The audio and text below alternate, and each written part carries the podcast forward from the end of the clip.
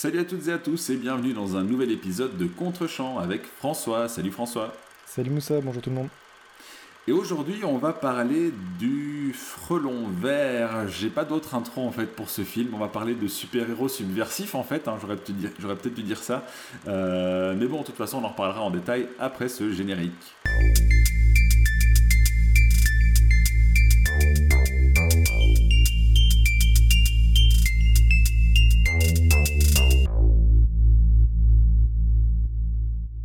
Salut tout le monde. Après l'épisode consacré au cinéma social russe que j'ai imposé à Moussa, je me suis dit qu'on allait repartir vers quelque chose d'un peu plus proche de ses bases et je lui ai donc proposé de découvrir le film Green Hornet, sorti en 2011. C'est un, film de super-héros à tendance parodique et qui retrace l'histoire d'une figure tutélaire euh, des super-héros aux États-Unis, le Green Hornet, le frelon vert, incarné ici par Seth Rogen et assisté par Jay Chou, qui, qui, incarne son assistant Kato.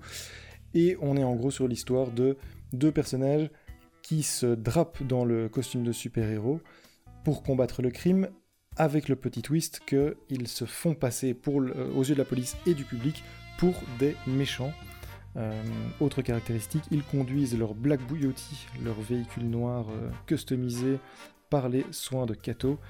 Euh, et le cerveau de la bande, c'est pas le Batman, c'est plutôt son Robin, à savoir Kato. C'est lui qui sait absolument tout faire, là où Britt Reed est absolument incompétent. Euh, c'est un film, je l'ai dit, euh, réalisé par Michel Gondry en 2011. À tendance parodique donc, Moussa, qu'as-tu pensé, toi qui es, fan des films de super-héros, qu'as-tu pensé de ce Green Hornet?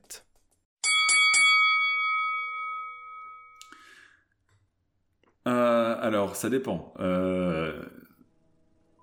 D'un point de vue qualitatif, bon, voilà, c'est un film de pur divertissement, hein, comme la majorité des films de super-héros. Mhm. C'est vrai que j'aime beaucoup les films de super-héros, mais j'y trouve, enfin, je, suis bien conscient de ce qu'ils valent d'un point de vue qualitatif. C'est pas du cinéma euh, euh, d'auteur, on va dire. Euh, et dans son genre, je l'ai trouvé franchement très moyen, hein, pour rester poli. Ce qui ne m'a pas empêché, par contre d'avoir certains moments de, de vrai fou rire.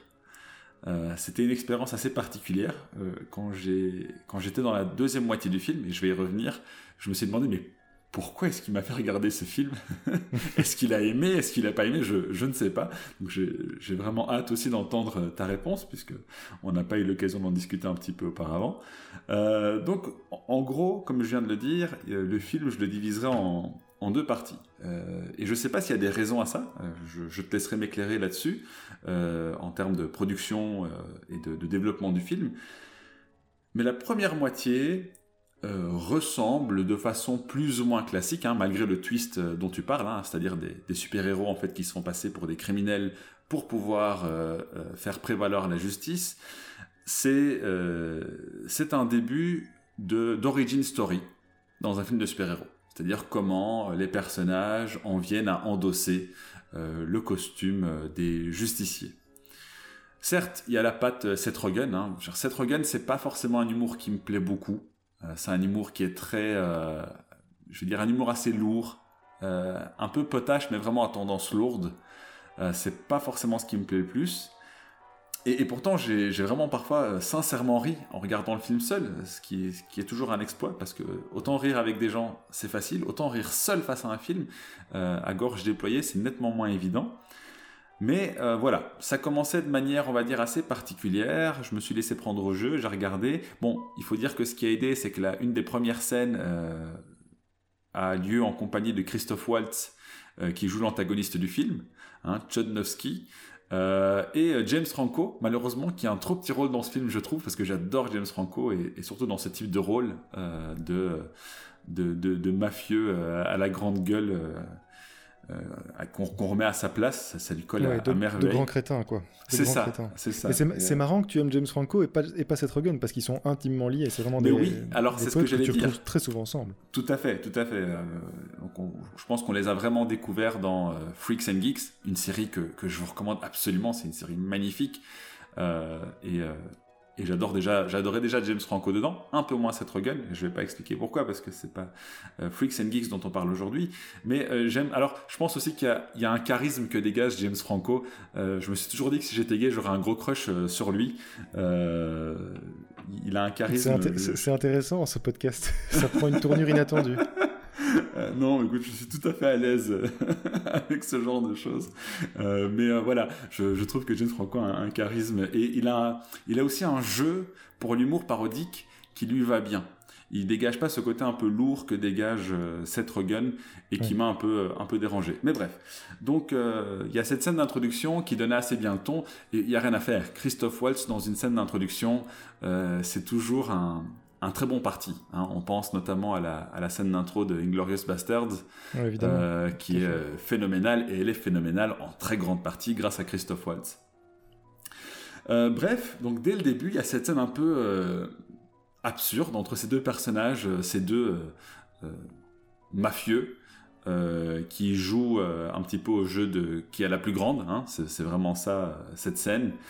Euh, suivi par une autre scène avec euh, du Johnny Cash en musique de fond. Euh, mhm.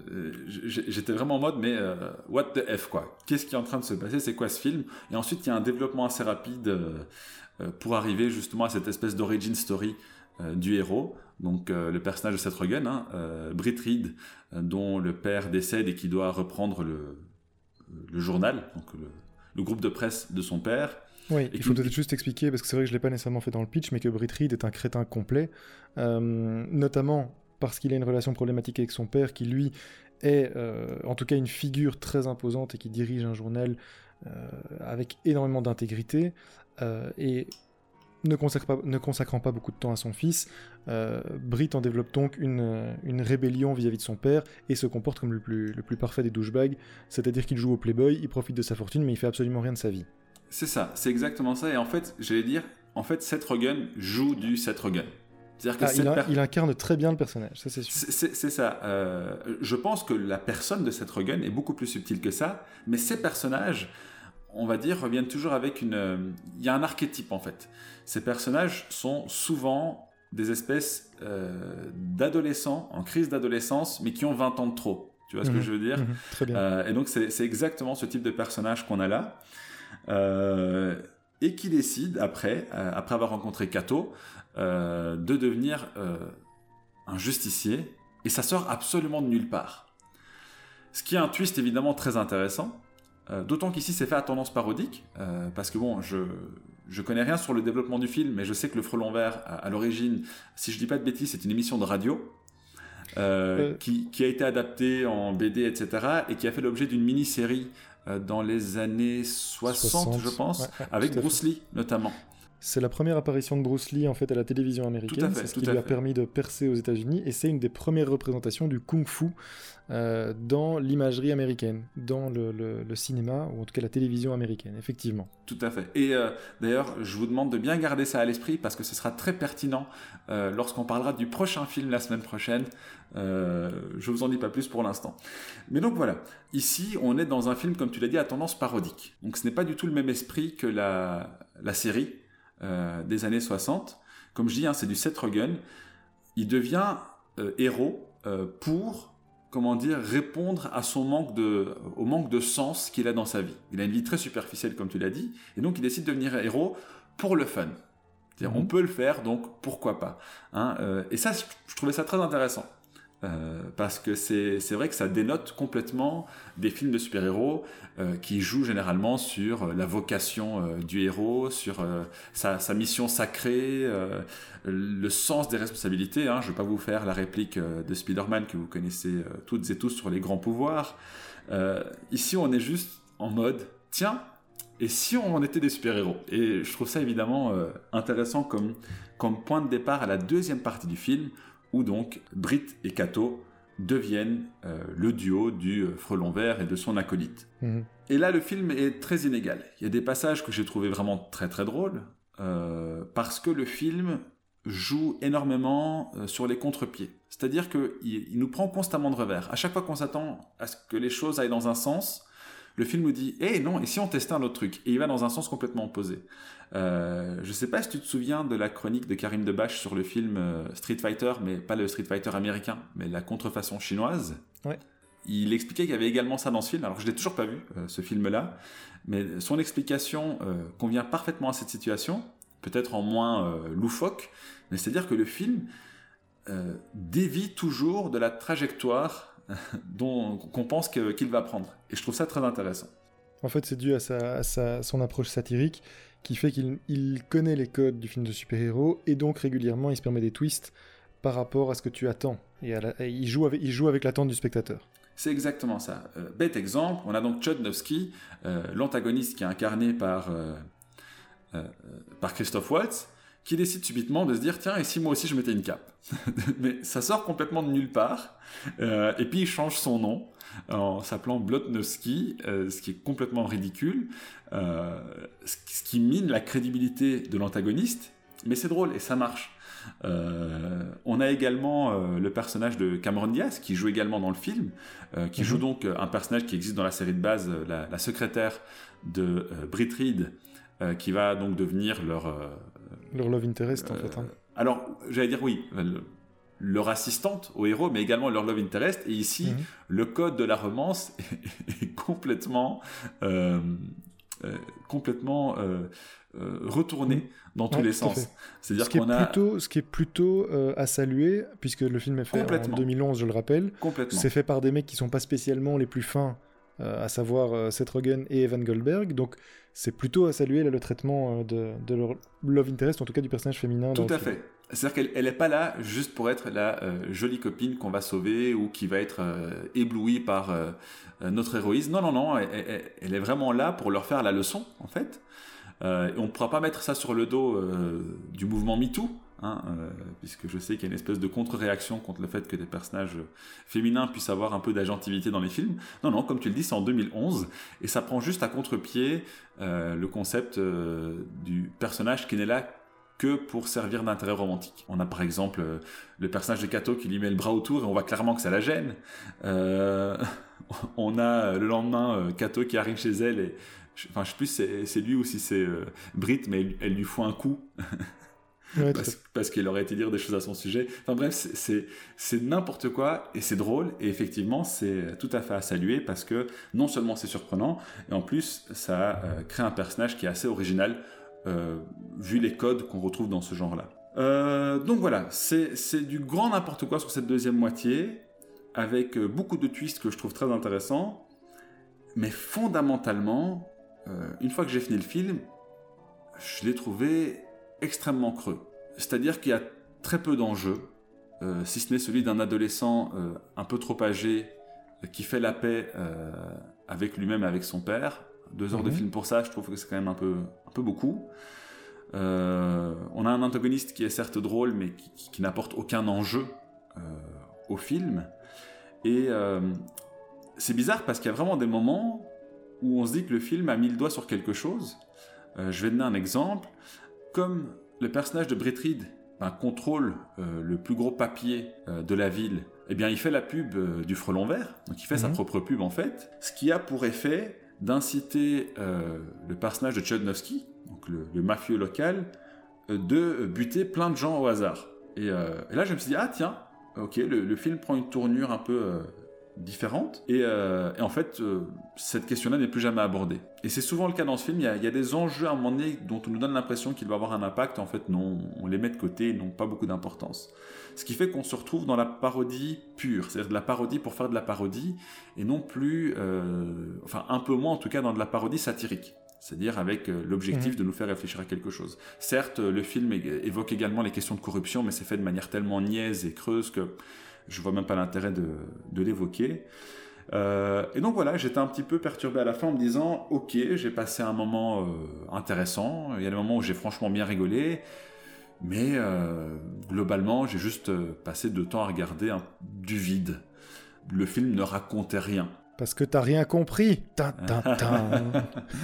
Euh, donc voilà, euh, je vais m'arrêter là pour l'instant. On prend en discuter davantage parce que je suis sûr que tu as des arguments, des contre-arguments euh, à me proposer.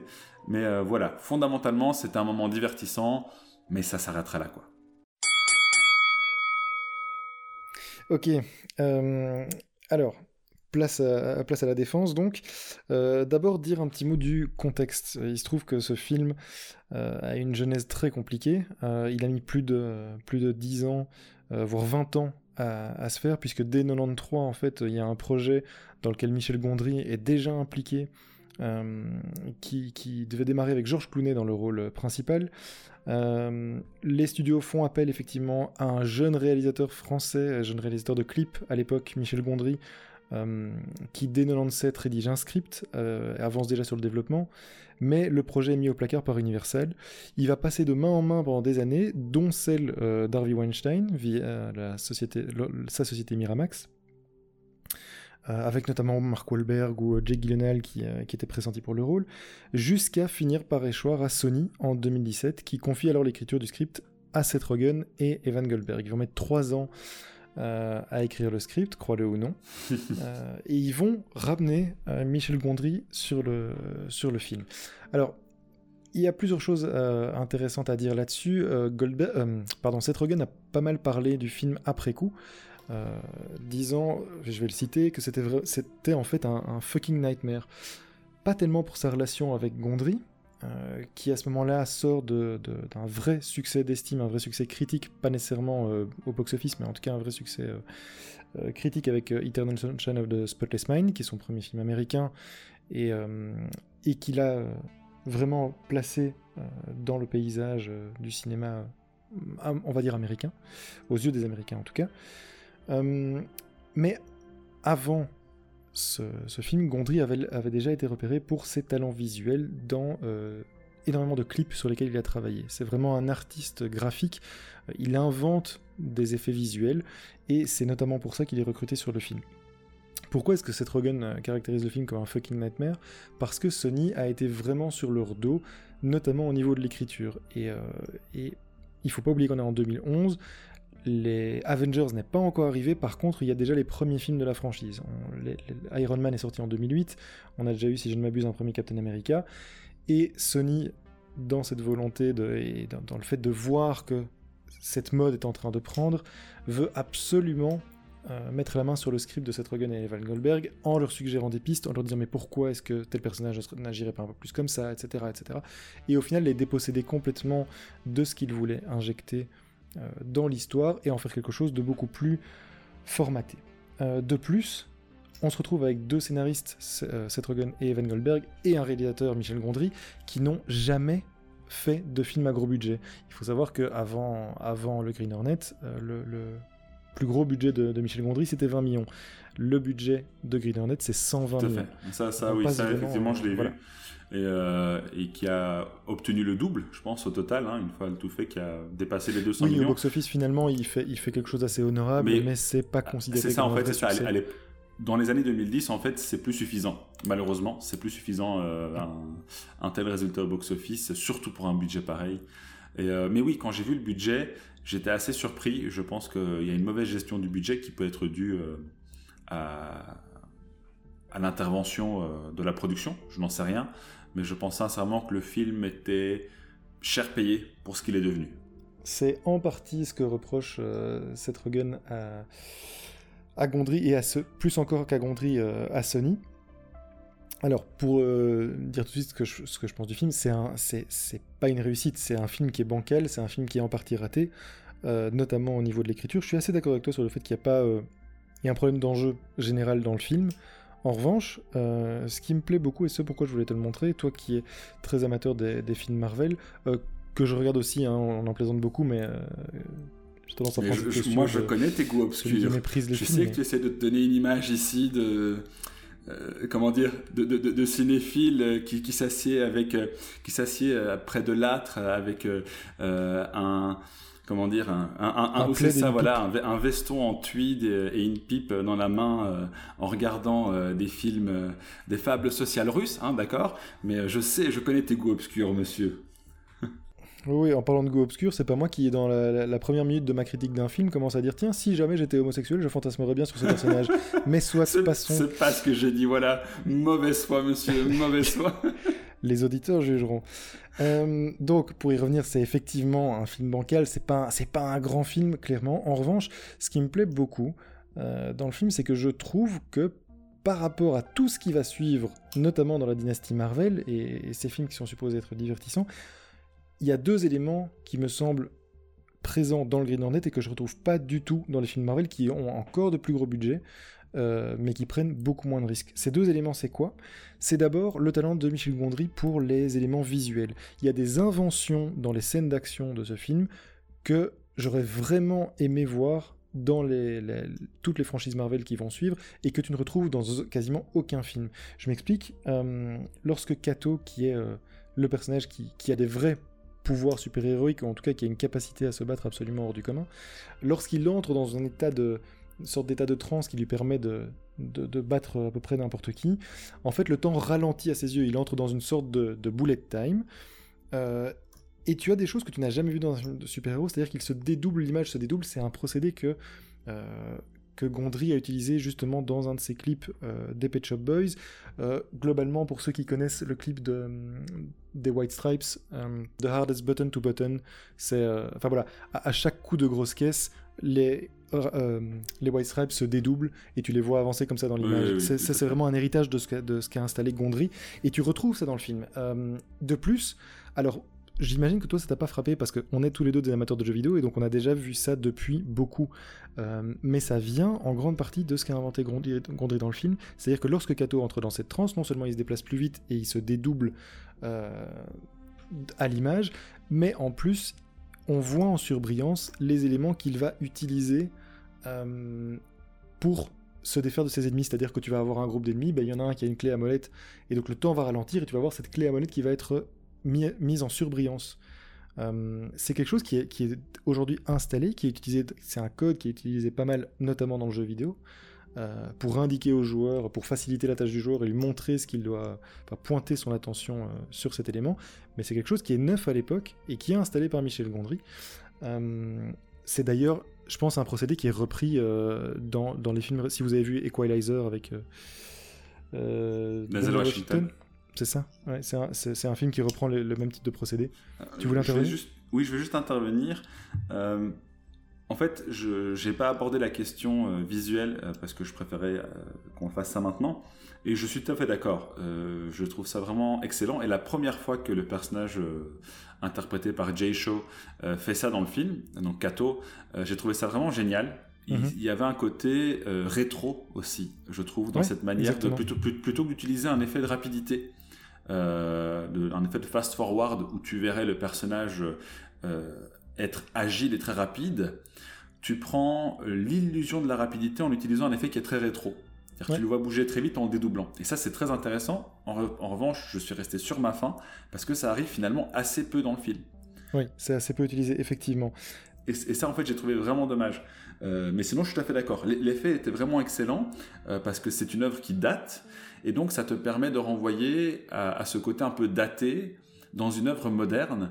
Euh, et ça, j'ai trouvé vraiment excellent. Alors, je suis content que tu, utilises exactement ces termes-là parce que ça fait partie de mon deuxième point. Mais je voulais juste terminer sur ces inventions visuelles pour dire que, en effet, et je pense que c'est ce qui t'a, ce qui du coup t'a peut-être donné cette impression aussi de gros budget pas nécessairement utilisé ou qui ne se voit pas nécessairement à l'écran, c'est qu'en fait le film utilise très peu de 3D CGI. Euh, il a très très peu recours aux effets spéciaux virtuels. et il, il, a tendance à privilégier des scènes en dur, comme on peut dire. Euh, donc, euh, mhm. sans nécessairement euh, l'apport de la 3D ou du CGI. Moi, c'est quelque chose que j'apprécie beaucoup. Ça donne en effet un petit côté rétro, bah, qui va bien avec, avec la franchise et avec les thèmes du, du film que je vais aborder. Mais je trouve que c'est quelque chose dont, par exemple, tous les films Marvel qui, qui suivent, Marvel ou DC, hein, peu importe, mais les films de super-héros en général aujourd'hui, pêchent vraiment par ce recours systématique au green key, à la CGI. Euh, c'est-à-dire que c'est devenu la solution de facilité. Ici, tu as vraiment des inventions visuelles et, je trouve ça assez, euh, assez intéressant et assez pertinent. Donc ça, c'est le premier, euh, premier point pour lequel je trouvais le film plutôt intéressant et, enfin, oui, digne d'intérêt, en tout cas. Alors attention, hein, quand, quand, je parle de, de budget qui n'est pas justifié, euh, ce n'est pas forcément lié à un, manque de CGI, d'autant qu'il y, a du, y a du 3D dans le film. Et je pense même, en fait, je vais même aller plus loin, je pense que même le 3D qui est dans le film est superflu, et ça fait quand même quelques millions euh, de dollars faciles qui auraient pu être économisés. Euh, non, non, moi je suis assez d'accord. Le film, compte tenu du concept des super-héros en question, ne nécessite absolument pas d'effets spéciaux, comment dire, extravagants mais je, je, pense vraiment que le, le, budget a dû aller en partie à euh, des sessions de tournage beaucoup trop longues, euh, peut-être de la réécriture aussi, euh, des scènes qui ont dû être retournées, d'autres qui ont été jetées à la poubelle ou qui ont disparu. Enfin, bref, je, je pense que c'est plus le développement chaotique qui est à l'origine de ce budget, plus que ce qui en a été fait. Et d'après ce que tu dis, ben, ça pourrait être lié à la mainmise et l'intervention de Sony. Oui, euh, c'est ça, voilà, exactement. Et d'ailleurs, c'est marrant parce que Seth Rogen s'en plaignait euh, dans un podcast quelques années plus tard. Il expliquait en fait que. Euh, donc Sony était constamment sur son dos et sur celui d'Evan pour le scénario, mais dès que ça, dès que ça, ça touchait aux scènes d'action, le studio n'avait absolument plus rien à dire et, considérait que Gondry avait les mains libres, alors que justement c'est ce qui coûtait le plus cher. Une scène d'action coûtait 20 millions d'euros, 20 millions de dollars, pardon. Euh, mais c'est vraiment dans la réécriture, dans la, reprise de l'histoire, etc. que, euh, oui, effectivement, qu'il y a eu énormément de dépenses de budget, alors que, de manière assez inexplicable, ils ont totalement laissé passer les scènes d'action, et ça donne, je trouve, pour le coup, euh, des inventions visuelles qui sont plutôt pertinentes et qui sont euh, assez originales dans un, dans, un film pareil. Donc ce qui, ce qui pour moi fait que le film vaut le détour, ne serait-ce que visuellement, il y a des choses euh, assez chouettes à découvrir. Donc ça c'est le premier point qui me semblait intéressant. Le deuxième, et tu l'as déjà partiellement abordé, c'est le fait que pour moi il est parcouru par des thèmes. Et c'est un truc que je reproche beaucoup aux films récents de super-héros. Euh, c'est qu'ils sont justement, c'est un mot que tu as utilisé, ils sont totalement creux, ils ne racontent absolument rien, sinon cette dimension d'entertainment. Or, Green Hornet est parcouru par des thèmes euh, qui sont, alors, sans doute pas assez exploités, pas assez aboutis, mais qui sont présents. Je m'explique. Euh, euh Reed incarne quelque chose qui est vraiment opposé à son père. Donc c'est un, un jeune euh, qui est en, un, un post-ado qui est en complète rébellion par rapport à son père. Et c'est pas juste le personnage, mais c'est aussi ce qui les incarne et les fonctions qu'ils représentent, les deux personnages, le père et le fils. Le père, c'est quoi? C'est le patron d'un grand journal respecté, euh, figure d'intégrité. En fait, il représente la presse papier. Et que représente son fils qui se révolte contre lui? Il représente la télévision et tout ce qui est l'entertainment. En fait, c'est très clair dans le film quand tu revois, systématiquement quand les personnages sont, sont présentés, le père est toujours dans cette posture très... Euh, euh, très installé, il y a des journaux derrière lui, tu sens que c'est une figure d'autorité, c'est une figure de respectabilité aussi. Et le fils. Ne serait-ce que, dans sa posture, hein, la manière dont il se tient. Euh, Absolument. oui, mais tu, le vois aussi dans le cadre et dans la manière dont il est filmé. Il est constamment entouré de, euh, de journaux.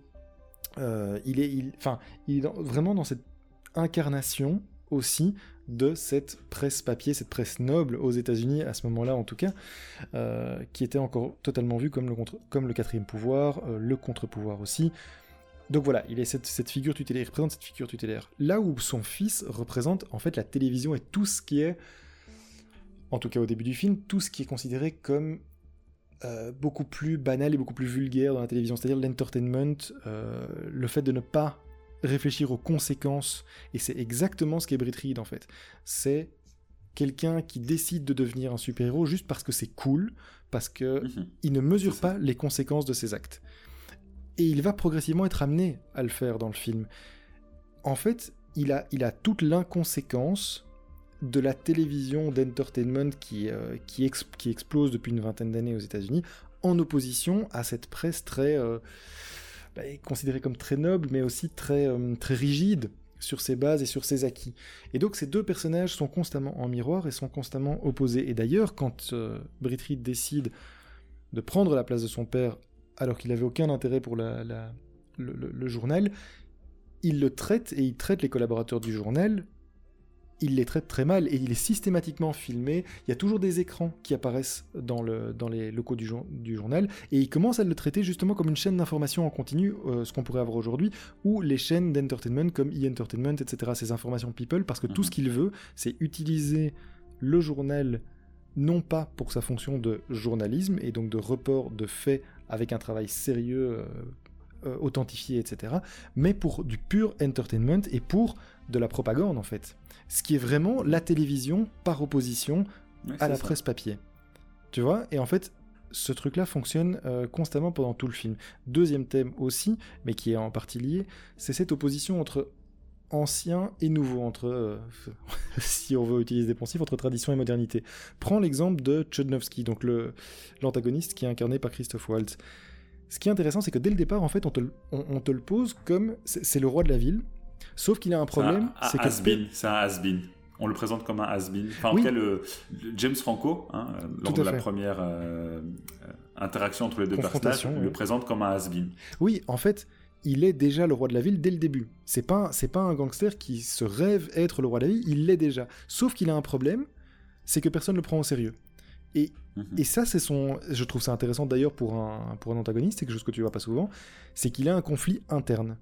Euh, en, termes d'écriture de scénario, un, personnage et des antagonistes doivent être traversés, doivent, pour pouvoir atteindre leur but et susciter de l'empathie, ils doivent pouvoir être confrontés à des obstacles. Euh, les obstacles peuvent être de deux types, interne ou externe, et là tu as un personnage, l'antagoniste, qui est traversé par un, conflit interne qui est qu'il souffre qu'on ne le prenne pas au sérieux.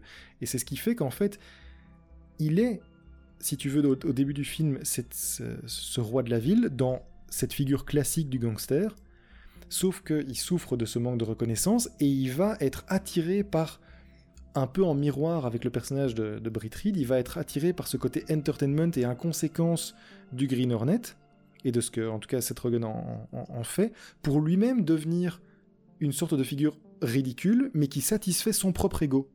Et c'est des thèmes, en fait, tout ça. Tout ça raconte des choses sur aussi le fait que tu perds parfois ton objectif et tu perds le sens de ce que tu es pour privilégier ben, un ego ou pour privilégier de l'entertainment sans nécessairement réfléchir aux conséquences. Et c'est vraiment un discours et une opposition entre la presse écrite et la télévision de divertissement. C'est ça que je trouve intéressant dans le film. Alors, euh, il faut pas pousser trop loin non plus et il faut pas surintellectualiser.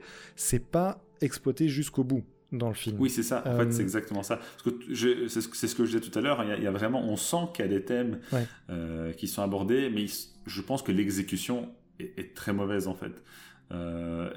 Pourquoi J'en sais rien. Et le but, c'est pas de pointer le doigt, de toute façon, c'est simplement d'analyser. Mais je pense que l'exécution est vraiment mauvaise, si bien que euh, on a du mal à prendre le film euh, au sérieux. Mhm. C'est pour ça que je parle du fait que la dimension satirique, finalement, disparaît assez vite pour ne laisser que la dimension potache euh, et drôle. Hein. J'ai vraiment rigolé. C'est drôle, mais c'est potache. C'est ça. Et, je pense que ça, c'est vraiment dû au problème d'écriture. C'est ce qui en fait que le film est, raté et plutôt désavoué par euh, tant Michel Gondry que Seth Rogen aujourd'hui, euh, qui sont d'ailleurs plutôt bien entendus. Hein. Il n'y a pas eu de, problème relationnel entre eux, en tout cas d'après ce qu'ils disent. C'est vraiment la production qui a un peu gâché l'écriture du film, mais qui, je pense, aurait pu être beaucoup plus profond que ce qu'il est aujourd'hui, c'est-à-dire un divertissement avec enfin donc un divertissement distrayant avec des inventions visuelles quand même euh, assez notables.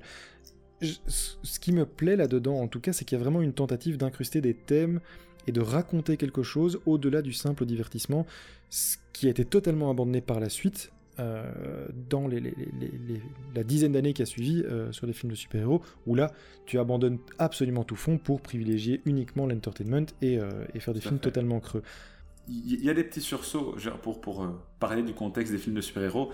Les dix années qui ont suivi, il y a quand même quelques sursauts.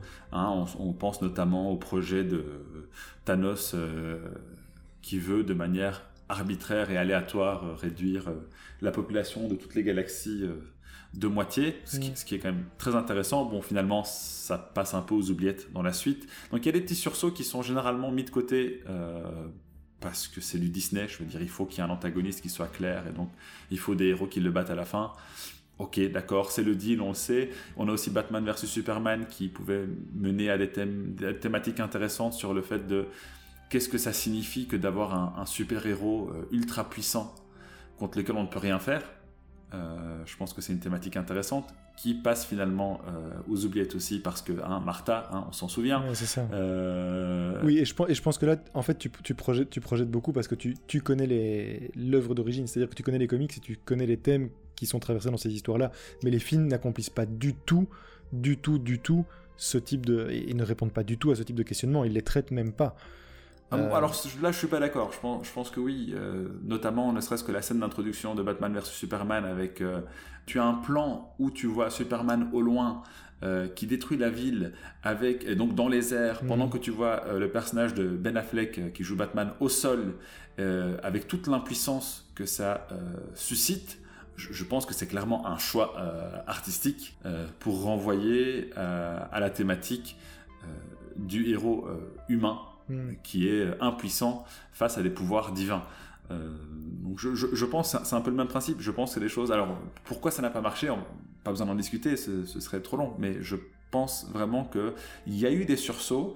Mais je suis d'accord avec toi. Je regrette beaucoup qu'on n'ait pas suivi euh, la voie lancée par ce que je, je, considère personnellement être le premier bon film de super-héros dans cette tendance moderne et qui ne soit pas subversif pour autant, à savoir les X-Men. Mhm. Euh, je reste convaincu que les deux premiers X-Men de, Brian Singer rendent le meilleur hommage possible à, ce, à cette épopée des super-héros euh, modernes où on a vraiment des thématiques qui sont abordées dans un film de divertissement de super-héros certes, mais qui sont abordés de manière intéressante, notamment sur la discrimination, qui est comme une thématique profonde euh, dans euh, les X-Men, sur la BD euh, ou même le dessin animé, d'ailleurs, des années 90, si je ne m'abuse.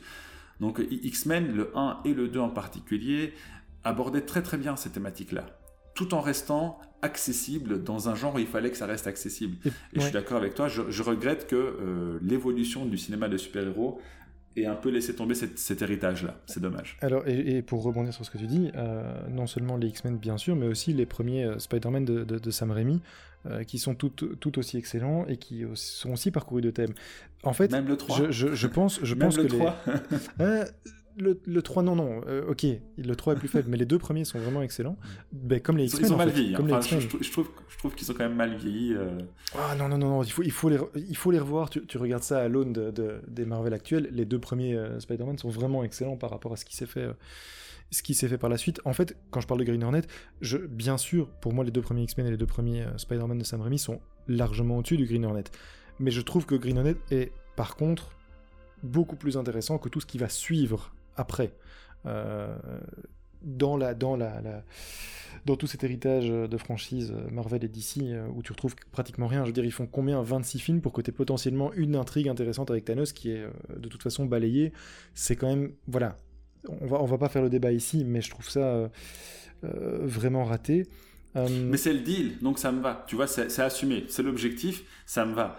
Euh, je préfère ça qu'un film qui essaie et qui se plante. C'est pour ça que Batman vs Superman, malgré euh, le fait que, que ce film a, à mon sens, beaucoup de potentiel, je, n'aime pas cette volonté de jouer, euh, d'avoir le cul entre deux chaises, quoi, si tu me permets l'expression, de à la fois faire un truc très plat et, et, creux, et de l'autre côté essayer d'amener quelque chose.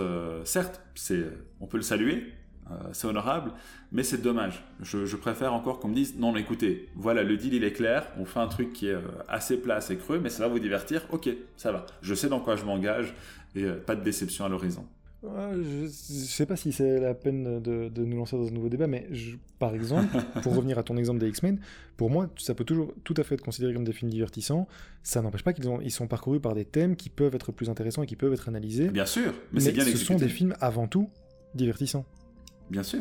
Mais euh, comme je dis, hein, si c'est bien exécuté, ça c'est magnifique. Oui, c'est ça, c'est ça. Euh, oui, oui mais renoncer, de toute façon, renoncer de base à proposer quelque chose de d'un tout petit peu parcouru par, des, par, un peu de fond, je trouve que ça, ça, ça fait quand même montre d'une pauvreté d'ambition euh, artistique et intellectuelle et assez, vraiment, qui est vraiment assez, assez triste, quoi. Mais bon, voilà, euh, ne, nous lançons pas euh, sur un, nouveau débat sur Marvel. Ce, sera euh, pour un prochain contre-champ. Ce sera le dernier. Au bout de 26 épisodes.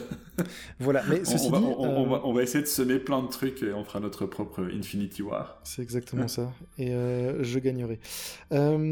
donc.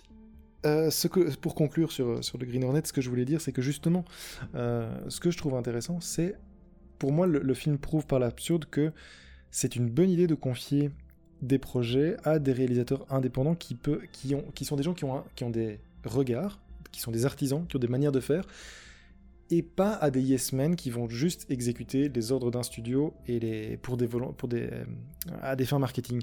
Je pense par exemple qu'un Michel Gondry aurait été génial pour diriger un film comme euh, dans la franchise Marvel justement, comme Doctor Strange. Euh, on en attendait beaucoup et on, nous a beaucoup vanté les mérites visuels de Doctor Strange, mais qu'est-ce qui reste aujourd'hui de ce film? Absolument rien, d'autant plus qu'il était absolument creux. Oui, oui. Euh, ah, ah, j'aime bien la fin avec l'espèce de boucle temporelle. C'était vraiment intéressant comme idée, c'était sympa. Mais oui, bah, sinon, franchement, c'est un film euh, qui est. Euh, mais il y avait tant à faire. J'ai eu l'impression de voir Iron Man, quoi. Heureusement, il y a Benedict Cumberbatch, que j'aime beaucoup. oui, tout à fait. Mais par exemple, tu vois, je trouve que ça aurait été intéressant de mettre un Michel Gondry sur ce type de projet. Oui, bien sûr.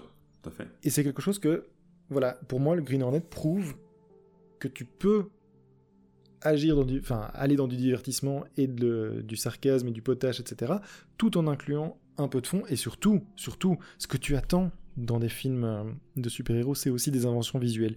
Et ça, on en a trop peu vu ces dernières années. Green Hornet en est un, bon exemple, un bon, contre-exemple plutôt. Et voilà, c'est pour ça que je voulais te faire voir ce film pour aussi euh, montrer qu'il y a eu des tentatives euh, pas nécessairement abouti, pas nécessairement réussi, on est tout à fait d'accord. C'est pas euh, un film que je considère comme un grand film, mais c'est un film que je considère comme, comme un objet intéressant. C'est un objet qui peut, euh, qu'il est bon de revoir de temps en temps et qui, qui montre qu'on peut toujours avoir de l'ambition pour ce type de projet. Oui, tout à fait. Je, suis assez d'accord. Mais bon, enfin, de toute façon, comme, comme j'aime bien le répéter bon ou mauvais film, c'est souvent un faux débat. Je pense que n'importe quel film peut faire l'objet d'une bonne analyse et, et finalement, c'est là qu'on en retire quelque chose d'intéressant. Et clairement, ici, euh, euh, dans ce podcast, c'est ce qu'on essaie de faire aussi, hein, c'est d'avoir une analyse intéressante, quel que soit le film, pour essayer de euh, think out of the box, comme on dit en anglais, hein, essayer de voir les choses sous un autre angle.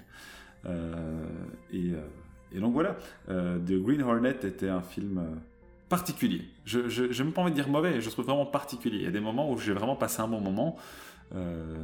malgré le côté creux et mal exécuté globalement du film. Donc je, je, vous conseille quand même de le regarder. Moi, j'ai passé un moment assez agréable et, si vous n'avez aucune attente exceptionnelle, euh, je pense que vous passerez un bon moment aussi. Concluons là-dessus. Regardez Green Hornet et dites-nous ce que vous en pensez. Euh, ça nous fera plaisir de vous lire. Euh, alors une dernière chose, on m'a conseillé, un ami m'a conseillé, se reconnaîtra, je le salue au passage, de vous faire part du prochain film dont on va discuter. Euh, comme ça, ça pourra permettre aux personnes curieuses de regarder le film euh, si jamais, ou, de savoir en tout cas euh, à quoi s'attendre pour la suite, au cas où ça les intéresserait ou non.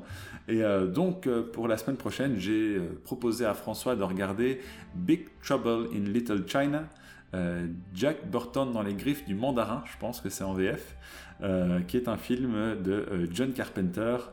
et j'ai vraiment hâte que que François le regarde. Je pense que ça mènera également à une discussion passionnante. moi j'ai très très peur. Écoute, franchement, je, pense qu'il y aura des, parallèles à faire avec euh, Green Hornet. Oh, tu m'intrigues. Eh ben, rendez-vous la semaine prochaine pour le, oh, en tout cas au prochain épisode pour Jack Burton. À bientôt tout le monde et, euh, et bon film à vous. Ciao.